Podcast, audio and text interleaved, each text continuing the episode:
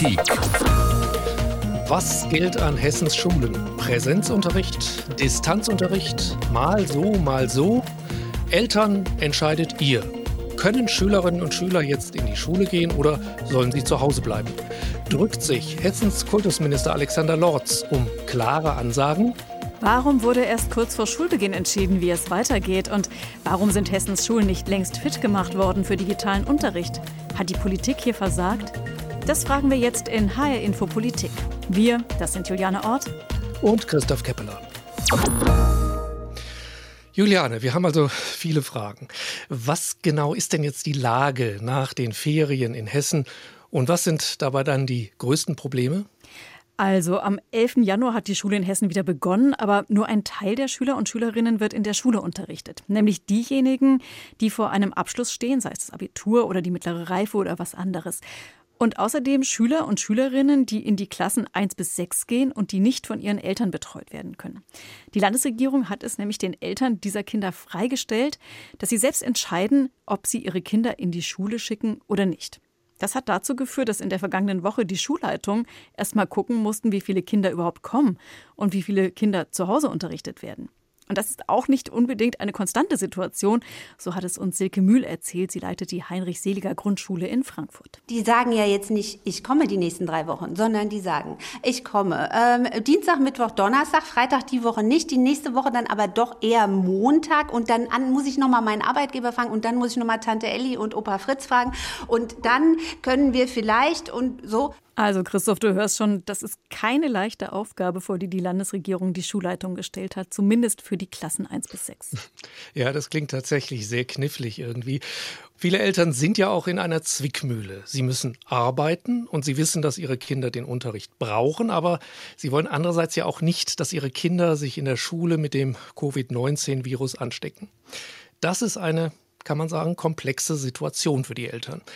So berichtet es auch diese Mutter aus Frankfurt. Also einmal will man natürlich auch, dass die Kinder wieder in die Schule gehen, ihre Freunde treffen und beschult werden. Ja, das würde natürlich wäre für unseren Sohn auch die bessere Lösung. Andererseits wollen wir jetzt alle, dass die Pandemie auch irgendwie in den Griff kommt und wollen auch dazu unseren Beitrag leisten und hätten uns vielleicht sogar gewünscht, dass man sagt, die Schulen sind einfach zu und wir machen den Unterricht zu Hause. Ja, dann wäre es klar für uns. Und dann kann man auch mit dem Arbeitgeber besser argumentieren. Klar, so können die Arbeitgeber ja den Eltern sagen, na, ist doch prima, ihr könnt schön zur Arbeit kommen, eure Kinder können ja in die Schule gehen. Und deshalb stehen die Eltern unter Druck, auch untereinander. Denn beim Lockdown im vergangenen Frühjahr, da war ja noch klar geregelt, für welche Kinder eine Notbetreuung in der Schule vorgesehen war. Jetzt sollen die Eltern das selber entscheiden. Und das könnte für Verwerfungen in der Elternschaft sorgen. Das zeigt das Beispiel dieses Vaters aus Frankfurt. Ich würde mich ärgern, weil wir jetzt als Familie das so organisieren, dass wir die Kinder zu Hause betreuen. Wenn das viele nicht machen und es ändert sich nichts wesentlich, dann haben wir die Situation auch im Februar. Also es ist schwierig für die Eltern, aber natürlich auch für Schülerinnen und Schüler in Hessen. Wir haben mal nachgefragt, wie Sie die Situation empfinden und welche Erfahrungen Sie gemacht haben. Und das hat uns Maja aus Eichenzell von ihrer ersten Woche berichtet. Wir haben immer noch zu wenige Geräte für den Distanzunterricht und generell wurde auch nicht wirklich so technisch aufgerüstet. Das WLAN funktioniert nicht richtig, Internet funktionierte nicht richtig, weil eben zu viele Menschen einfach auf einmal rein wollten also das war ein sehr chaotischer Schulstart. Also da gibt es technische Probleme und Finn und Kiron aus Wiesbaden, die machen sich Gedanken, ob sie im Distanzunterricht genug lernen. Und zwar auch verglichen mit denjenigen, die in der Schule unterrichtet werden. Also mit Blick auf den Distanzunterricht habe ich viel Sorge, dass wichtiger Stoff, den ich später im Abi brauche, dass der ganz einfach verloren geht, beziehungsweise dass ich den im Nachhinein nachholen muss. Dass ich einfach so viel dann verpasse oder die in der Schule halt dann einfach mehr lernen können und mehr mitbekommen als wir zu Hause da habe ich schon so ein bisschen Sorge, dass dann vielleicht die Arbeiten ähm, für mich schlechter ausfallen, weil ich halt viel mir dann auch selbst beibringen muss zu Hause. Im Allgemeinen ist aber auch die Situation einfach anstrengender, als man sich vielleicht vorstellen kann, weil man sich einfach nur noch Normalität wünscht quasi. Es ist ähm, insofern einfach sehr, sehr ätzend. Das darf man, denke ich, auch nicht vergessen, dass die Situation gerade für junge Menschen immens belastend ist, weil ihnen ja ihr komplettes Leben weggebrochen ist. Und gerade für sie sind zwischenmenschliche Kontakte und gemeinsames Lernen extrem wichtig. Ja, also eine insgesamt schwierige Situation für Schüler, Eltern und die Schulen selbst. Ich habe darüber mit Stefan Wesselmann gesprochen. Er leitet eine Grundschule in Rödermark, die Trinkborn-Schule, und er ist auch Landesvorsitzender des Verbandes Bildung und Erziehung VBE. Nach Zahlen, die wir, der Hessische Rundfunk, vom Kultusministerium erhalten haben, sind in dieser ersten Woche nach den Ferien zwischen 14 und 25 Prozent der Schülerinnen und Schüler in ihren Schulen erschienen. Der Rest ist also zu Hause geblieben. Herr Wesselmann, wie nehmen Sie denn jetzt nach wenigen Tagen die Lage an den Grundschulen in Hessen wahr? Ja, das Bild ist da durchaus äh, unterschiedlich. Also wenn ich jetzt die Zahlen höre, dann äh, sind die sicherlich auf die Schule bezogen. In den einzelnen Klassen sieht das da dann schon nochmal anders aus. Äh, da haben wir dann tatsächlich auch mal bis zu 50 Prozent der Schülerinnen äh, und Schüler da. Ähm, das ist also die, die, eine Situation und natürlich ist es so, äh, dass man nicht unbedingt die Schülerinnen und Schüler da hat, die man da gerne da hätte, die beim letzten Lockdown äh, auch schon das Nachsehen hatten, sondern äh, es ist ja in der Verantwortung oder teilweise auch im Belieben der Eltern, äh, wer dann in die Schule geschickt wird. Und äh, ja, die Lehrkräfte versuchen, das Beste daraus zu machen, äh, sowohl denjenigen, die in der Schule sind, eben entsprechend äh, etwas zu bieten und aber gleichzeitig auch eben halt die Schülerinnen und Schüler im Distanzlernen zu betreuen. Ist es denn nicht ein großes Problem für die Schulen, wenn Sie äh, erst im letzten Moment erfahren, was für eine Regelung aus Wiesbaden kommt. Das war ja so. Konnten Sie sich, da Sie ja nur wenig Zeit hatten, überhaupt gut darauf einstellen, sodass dieser Unterricht auch einigermaßen produktiv ist und funktioniert? Wir sind ja äh, inzwischen äh, geübt, äh, schnell äh, zu reagieren mhm. und man, äh, man hat ja schon irgendwo so im Hinterkopf, was möglicherweise wieder auf einen zukommt. Aber letztendlich haben Sie natürlich recht. Äh, der Planungsvorlauf von dem Moment an, wo man wirklich genau weiß, was der Auftrag der Landesregierung oder des Kultusministeriums an, an uns ist, bis hin zur Durchführung, war natürlich mal wieder sehr ambitioniert, aber wir sind ja inzwischen schon glücklich, wenn die Ansagen für den Montag nicht erst am Freitag spätnachmittag kommen. Wie erklären Sie sich das denn, dass es so lange dauerte, bis es eine Regelung gab und dass die erst jetzt äh, kurz vor Schulbeginn kommen konnte?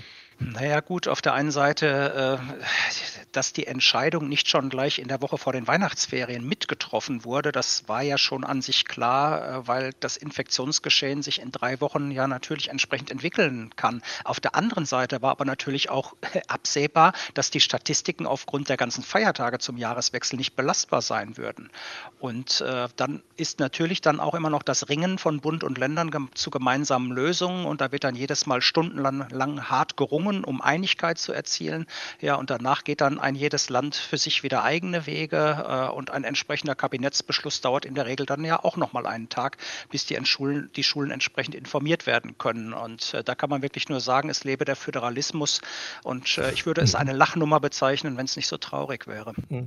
Sie hatten gerade ähm, gesagt, Sie hätten jetzt, wenn Schüler da sind, nicht unbedingt die, die Sie dann ganz gerne auch im Klassenraum haben äh, würden. Was für Schüler sind das denn? Also Sie haben die falschen Schüler. Wen hätten Sie gerne andere, die Ihnen äh, präsent Nein, sind? Also die, die falschen wäre da vielleicht der falsche Ausdruck. Äh, natürlich äh, können und wollen wir allen etwas bieten, das ist ja völlig klar. Aber wir sehen schon, äh, dass Eltern ihre Kinder zur Schule schicken, die besorgt sind und sich denken, in der Schule haben sie, äh, nehmen sie mehr mit und wenn wir sie zu Hause lassen, könnten sie da etwas Wichtiges verpassen. Also mit anderen Worten, die besorgten Eltern, die sich auch um die Kinder kümmern, wenn sie im Distanzlernen sind. So, und diejenigen, die schon zu Beginn der Pandemie, in der Schulschließung im März, April bis in den Mai hinein benachteiligt waren, weil die Eltern sich nicht wirklich kümmern, kümmern wollten mhm. oder nicht kümmern konnten, aus den unterschiedlichsten Gründen, ähm, die sind halt auch dieses Mal wieder diejenigen, die hauptsächlich äh, eben halt dann nicht zur Schule kommen. Und da gehen Schulen dann teilweise auch die Wege, dass sie äh, gerade diejenigen äh, kontaktieren und versuchen, wenigstens äh, Tage oder Stundenweise dann auch mal in so Einzelförderungen zu bekommen, damit sie nicht noch weiter abgehängt werden, mhm. als das ohnehin schon der Fall war. Finde ich aber ganz interessant, weil Eltern, die sich nicht um ihre Schüler kümmern können, weil sie zum Beispiel sich nicht in der Lage sehen, ihnen bei den Schulaufgaben oder so zu helfen, da hätte ich gedacht, dass die, die äh, ihre Kinder dann doch lieber in die Schule schicken, weil sie dann da ja entlastet werden. Ja, das ist aber nicht immer unbedingt der Fall. Ja. Welche Schulnote würden Sie denn an Kultusminister Alexander Lorz dafür geben, wie er das alles geregelt hat? Sie sind ja erfahren im Notengeben als Lehrer. Welche bekäme Herr Lorz von Ihnen? Ach, wissen Sie, das ist äh, schwierig zu beantworten. Natürlich kann man jetzt als Gewerkschafter schnell hergehen und sagen, sechs Sätzen, ja, äh, aber so einfach ist es nicht.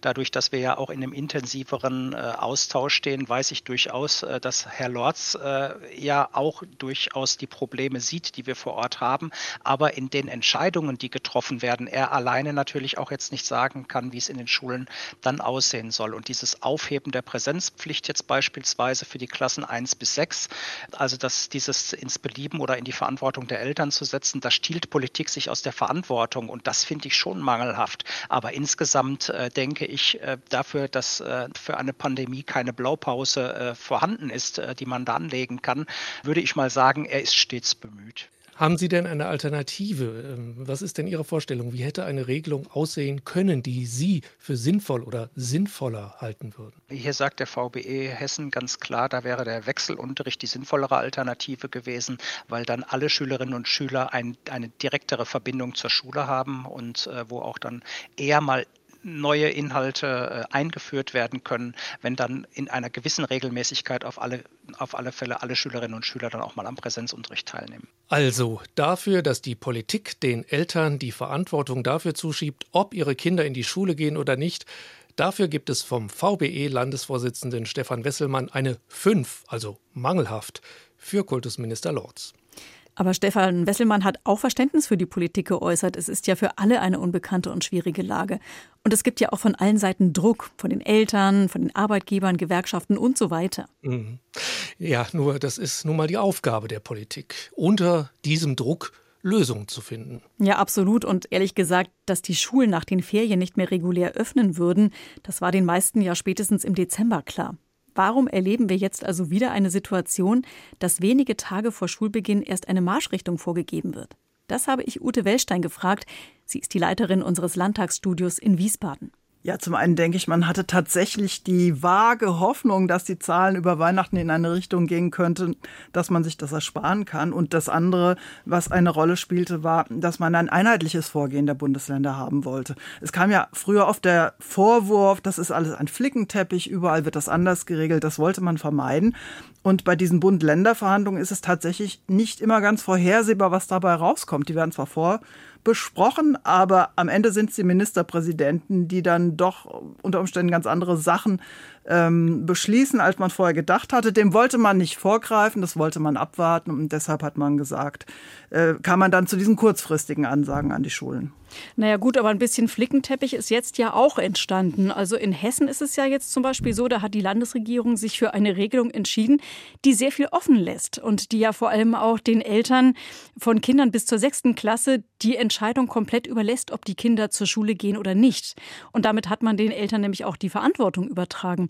Die hätten nämlich jetzt ja gegenüber ihren Arbeitgebern deutlich bessere Argumente gehabt, wenn die Schulen einfach für alle dicht gewesen wären. Warum hat die Landesregierung so entschieden und keine klare Linie vorgegeben? Na, das hat mit den Erfahrungen aus dem ersten Lockdown zu tun. Damals waren die Schulen und die Kitas zu und die Notbetreuung gab es nur für systemrelevante Berufe. Es war zum einen mit Bürokratie verbunden, aber auch mit Druck auf die Politik. Äh, macht uns doch auch systemrelevant, damit wir die Kinder in die Betreuung geben können. Das hat denen nicht so gut gefallen. Da haben die gesagt, nee, das ist keine gute Lösung gewesen. Wir machen das diesmal anders. Wir überlassen es den Eltern selbst, ob sie die Kinder in die Schule schicken oder nicht. Man muss ja fairerweise sagen, egal was die Regierung beschlossen hätte, sie hätte viel Kritik geerntet, weil man es, glaube ich, in dieser Situation keinem recht machen kann. Aber nun haben sie einen Weg gewählt, den sehr viele Elternvertreter, Lehrerverbände und viele Schulleiter sehr schwierig finden, weil er ihnen viel abverlangt und äh, auch die Verantwortung an die Schulen gegeben, die jetzt in kürzester Zeit sehr schwierige Organisationen finden müssten. Also es ist gar nicht so leicht, eine klare Linie vorzugeben, höre ich da so raus. Äh, apropos klare Linie, die gibt es nach meiner Wahrnehmung auch nicht beim Umgang mit dem Virus selbst.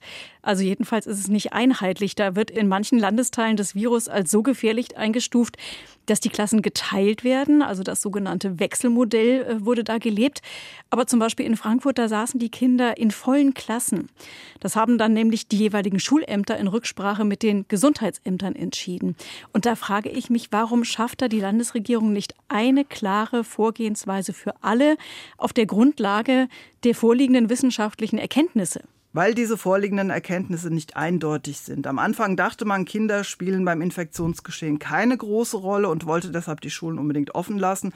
Es ist ja schon fast berühmt, diese Geschichte, dass die Virologen die Politiker dahingehend auch beraten hatten, lasst die Schulen offen und am Tag später kamen und sagten, wir haben neue Erkenntnisse, schließt sie besser doch. Seitdem gab es zwar mehrere Studien, aber die haben teils unterschiedliche Ergebnisse. Und wenn man das alles zusammenfasst, man weiß einfach nicht ganz genau, ob Kinder das Virus in demselben Maße übertragen, wie Erwachsene das tun. Jetzt geht man auf Nummer sicher und reduziert die Kontakte und schließt die Schulen, weil man einfach denkt, je weniger Menschen sich treffen, desto besser ist es, um die Pandemie zu bekämpfen.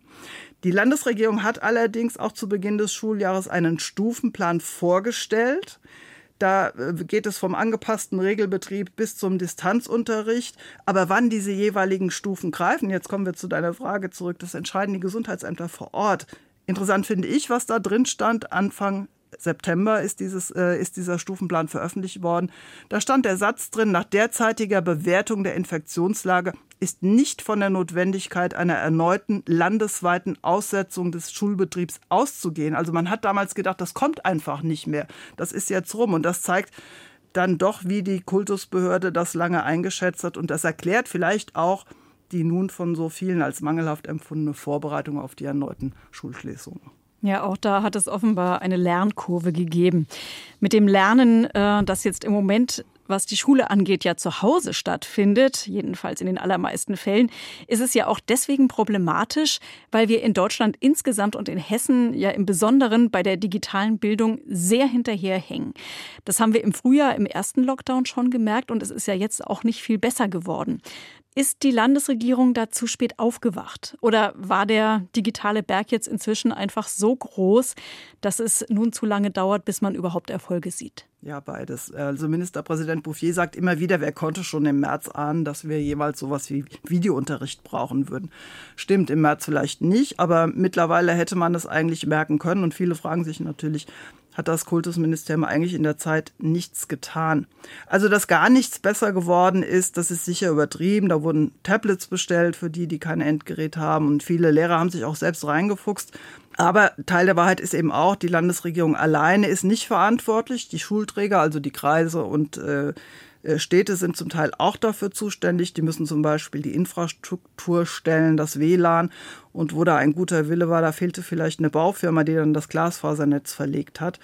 Aber klar ist für mich auch, in all den Jahren, in denen über die Digitalisierung geredet wurde, hat man das nicht mit Hochdruck vorangetrieben und ich glaube auch nicht ernst genug genommen. Gib mir doch bitte noch mal so eine abschließende Bewertung. Mir ist nämlich in letzter Zeit, wenn ich an die Kultuspolitik in Hessen gedacht habe, mehrfach der Begriff Politikversagen durch den Kopf gegangen. Würdest du es so sehen, dass die Politik hier versagt hat? Das ist natürlich ein ganz hartes Wort zu sagen. Die haben äh, auf voller Linie versagt. Das finde ich würde zu weit gehen. Aber nach meinem Eindruck haben sie nach dem Schock im März und im April, wo jeder sagt, jetzt müssen wir mal gucken, wie wir das hinkriegen, den Sommer und die Zeit danach nicht ausreichend genutzt, um das Land und die Schulen fit zu machen für das, was wir jetzt schon wieder erleben müssen. Das sagt Ute Welstein, die Leiterin des HR Landtagsstudios in Wiesbaden. Und sie erkennt durchaus gute Gründe für das Verhalten der Landesregierung, aber eben auch Punkte, bei denen einfach nicht oder viel zu spät gehandelt wurde. Ja, zum Beispiel beim digitalen Lernen. Sowohl was die Ausstattung als auch was die Kompetenzen angeht. Deshalb haben wir jetzt so ein großes Problem mit dem Distanzunterricht, wo Deutschlands Bildungspolitik ja sowieso im weltweiten Vergleich oft nicht so super toll abschneidet. Das weiß wohl niemand besser und genauer als Andreas Schleicher. Er ist der Koordinator für die PISA-Studie, die die OECD regelmäßig erstellt, also die Organisation für wirtschaftliche Zusammenarbeit und Entwicklung. Diese Studie vergleicht weltweit die Bildungserfolge in 80 Ländern. Ich habe ihn gefragt, was es für Folgen hat, wenn Eltern in Hessen ihre Kinder in die Schule schicken können oder auch nicht. Also zunächst einmal ist wichtig, dass Schulen geöffnet bleiben, also weit das irgendwie möglich ist, denn äh, die Folgen für Kinder nicht zu lernen sind natürlich gravierend. Wenn man den Eltern die Wahl gibt, ist natürlich das die große Sorge, dass die Kinder, die es am meisten brauchen, dann auf der Strecke bleiben. Ne? Die Kinder aus sozial ungünstigen Umfeld, die Kinder, für die, wo die Schule vielleicht etwas abgelegen ist. Ne? Da muss man sich Sorgen machen. Aber grundsätzlich denke ich, dass die Schule weiter zugänglich bleibt. Ich glaube, das ist ein ganz wichtiger Schritt. Also Sie halten Präsenzunterricht für sehr wichtig für den Lernerfolg der Schülerinnen und Schüler. Liegt das denn auch daran, dass in Deutschland vielleicht die digitale Infrastruktur nicht ganz so toll, gelinde gesagt, ausgebaut ist wie in einer ganzen Reihe von anderen Ländern, ich nenne nur beispielhaft Dänemark oder Estland, dass das möglicherweise auch den Erfolg gefährdet von solchem digitalen Unterricht, wenn man ihn mit Präsenzunterricht vergleicht? Ja, zunächst muss man sagen, in den ersten Lebens- und Schuljahren ist der Präsenzunterricht generell nur sehr schwer zu setzen. Lernen ist immer auch äh, soziale Arbeit, ne, das Miteinander der Schüler, das Miteinander mit den Lehrkräften. Ne, die, die, die Schüler müssen ja auch irgendwo selbstständig lernen können also Digitalisierung funktioniert in den ersten Schuljahren nur unzureichend. Natürlich in den weiteren Schuljahren kann die Digitalisierung enorme Lernmöglichkeiten schaffen. Da steigt Deutschland irgendwo zehn Jahre zu spät ein. Da kommt aber jetzt aber viel auf den Weg, auch durch den Digitalpakt. Ich denke, da äh, kann man kurzfristig zwar nicht von profitieren, aber mittelfristig, langfristig ist das natürlich, schafft das ganz andere Möglichkeiten. Lernen kann so viel spannender, so viel vielfältiger werden, so viel individueller durch äh, Digitalisierung. Aber da braucht man zunächst einmal die Technik, dann braucht man die pädagogische Kompetenz, diese Technik auch sinnvoll in den Alltag zu integrieren und äh, das braucht Zeit leider noch. Nun ist er in Deutschland gerade jetzt äh, durch die Corona-Krise, gerade auch in den Schulen, die Diskussion um die Digitalisierung einiges ausgelöst worden. Darüber wird jetzt sehr viel äh, debattiert und auch gestritten. Sehen Sie denn darin auch vielleicht eine Chance, dass sich auch in Deutschland da endlich mal entscheidend was tut in dieser Richtung an den Schulen? Absolut. Und ich denke, da ist in den letzten fünf, sechs Monaten in Deutschland mehr an technologischer und sozialer Innovation in den Schulen passiert als vorher in fünf, sechs Jahren. Also da haben sich viele Schulen wirklich auf den Weg gemacht, auch bei Lehrkräften. Äh, die setzen sich, viele setzen sich da wirklich eine ganz neue Lösung ein.